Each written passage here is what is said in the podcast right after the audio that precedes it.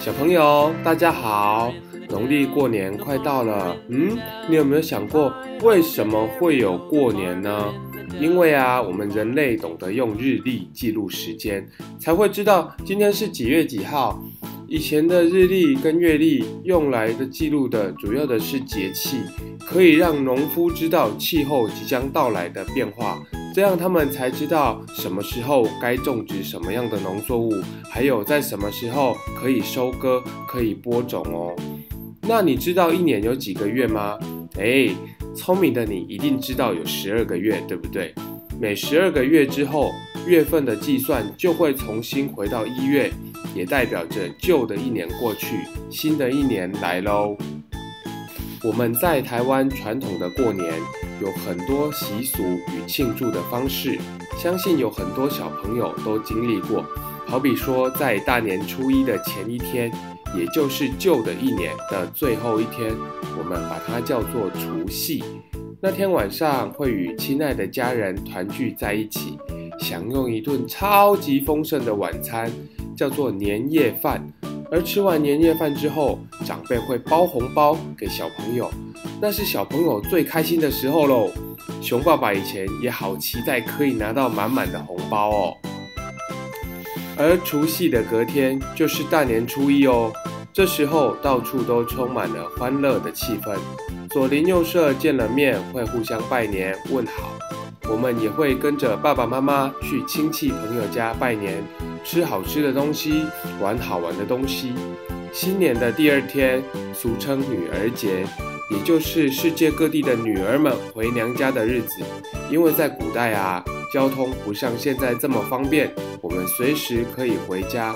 女儿一旦出嫁了之后，就只有在新年的这个时候，她们才有机会回到自己出生与生长的家中，拜会父母与家人。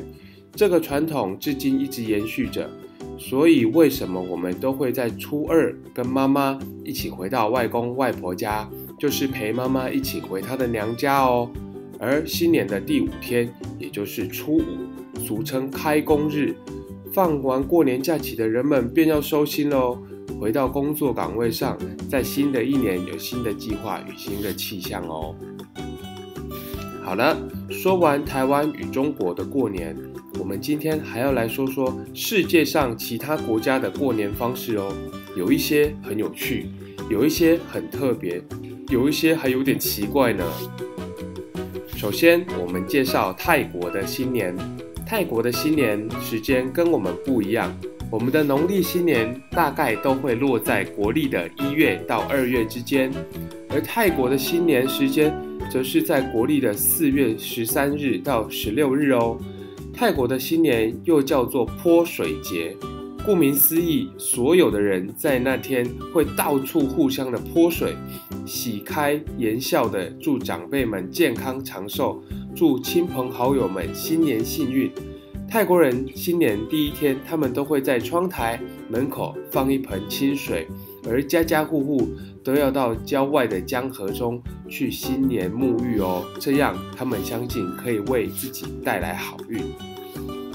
接着，我们来到日本，日本的新年就是跟国历的新年一样，他们将十二月三十一日的除夕晚上称作除夜。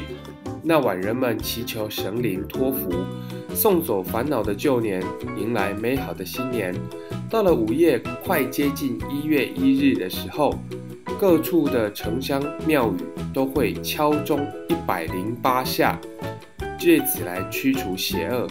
日本人则会静坐聆听这个一百零八下的钟声，叫做除夜之钟。钟声停歇之后，就代表新年来了。元旦的早上呢，晚辈需要先到父母那里去拜年，向父母问安，然后到亲友家拜年。在日本啊，新年还是一个好吃的日子哦。他们的元旦早餐是非常非常丰盛的，因为他们希望透过这样丰盛的早餐，在新的一年里，希望可以健康长寿。而印度的新年呢，从每年的十月三十一日起，共有五天，在他们的第四天才是元旦。新年的第一天，谁都不许对别人发脾气，也不可以对别人生气哦。有没有很特别呢？而元旦的早上，家家户户竟然会传来哭声哦，每个人的脸上都是一把眼泪，一把鼻涕。他们以岁月易逝，人生苦短，用哭来迎接新年，这是对于人生的感叹。有些地区的人们则会以禁食一天一夜来迎接新的一年，从元旦的凌晨开始，直到那天的半夜才停止。由于这种特别的习俗啊，元旦在印度又被别人称为“痛哭元旦”以及“禁食元旦”。韩国则和我们台湾、中国一样，在新年的时候也会贴窗花、桃符这种习俗。而韩国人在新年时，家家户户贴对联和年画，有的人家在门上贴上寿星或仙女的画像，祈求上天可以保佑他们，可以赶走鬼怪，赐给他们幸福。而在元旦的早上，人们把一些钞票塞进了除夕预先做好的稻草人当中，丢到十字路口，表示赶走邪恶，迎接吉祥福星。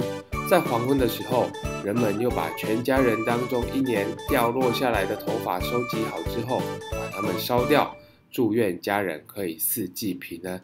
哇，那你有没有想过，在韩国的时候，是不是在路上到处可以捡到稻草人里面的钱啊？这应该也很有趣吧？而在离台湾很近的新加坡，人们在元旦会起个大早，高高兴兴地从长辈那里拿红包。新年里有个社团组成的舞狮、舞龙的表演队沿街表演，而男女老幼穿着盛装，带着礼品到处去拜访亲友。人们还喜欢在过年的时候吃油炸糯米和红糖做成的甜年糕，这是不是跟台湾的过年很像呢？法国则以酒来庆祝新年，人们从除夕开始狂欢痛饮。直到一月三日才终止，这样一连喝了四天。法国人认为元旦这一天的天气会显示新的一年的愿景。元旦的早上，他们就会上街来看风向做占卜。刮南风的话，则代表会风调雨顺，这一年会是平安而炎热的一年。刮西风的话呢，则是有一个。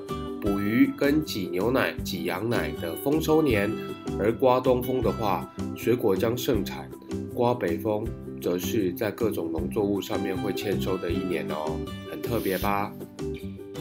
再来，我们要来经历一点刺激一点的。如果你是第一次在丹麦过新年，那么你都要小心喽，因为丹麦人会在新年夜里面对邻居家摔盘子，有没有有点暴力啊？但是啊，丹麦人认为，你家门前的碎盘子如果越多，代表你的新的一年会更加的幸运哦，因为有很多好朋友在你家摔盘子。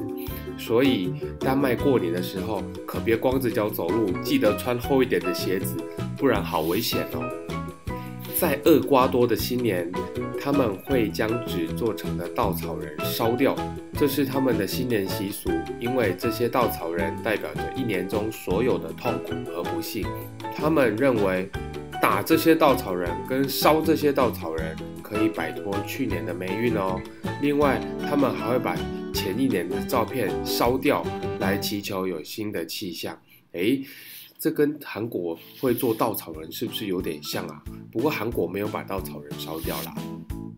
在西伯利亚的过年，哇，有点冷，为什么呢？因为他们的习俗叫做水下种树，哎，很特别吧？新年的时候，人们会在结冰的湖面上面挖一个洞。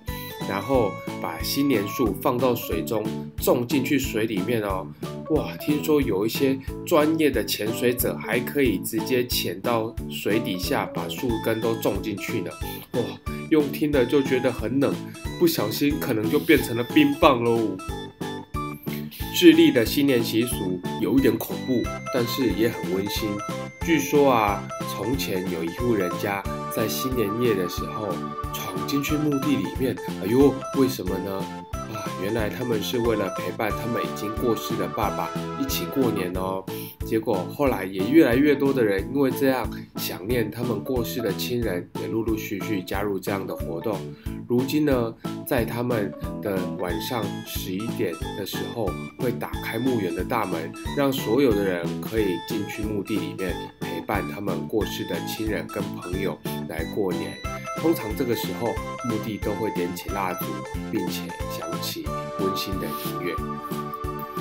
芬兰人流行在过年敲钟的时候许下心愿，然后他们用特制的马蹄形的锡块，这个锡块就是一种金属，它在比较低的温度的时候加热就可以融化，所以他们将这个锡块加热，让它融化变成液体。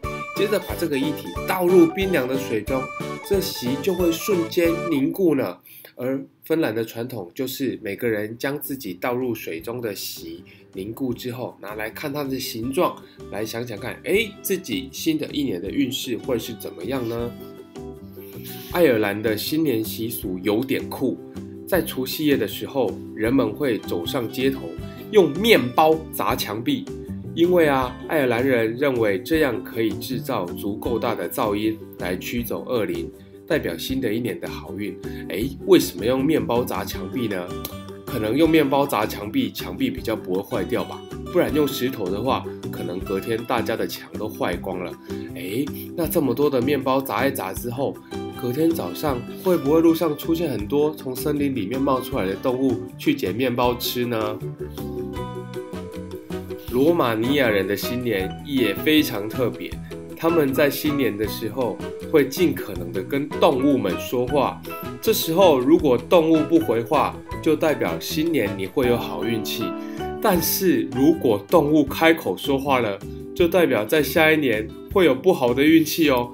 哎，正常来说动物应该都不会回话啦，但是如果动物回话了，应该会吓到很多人吧。或许带这些动物去上新闻，还会出名呢。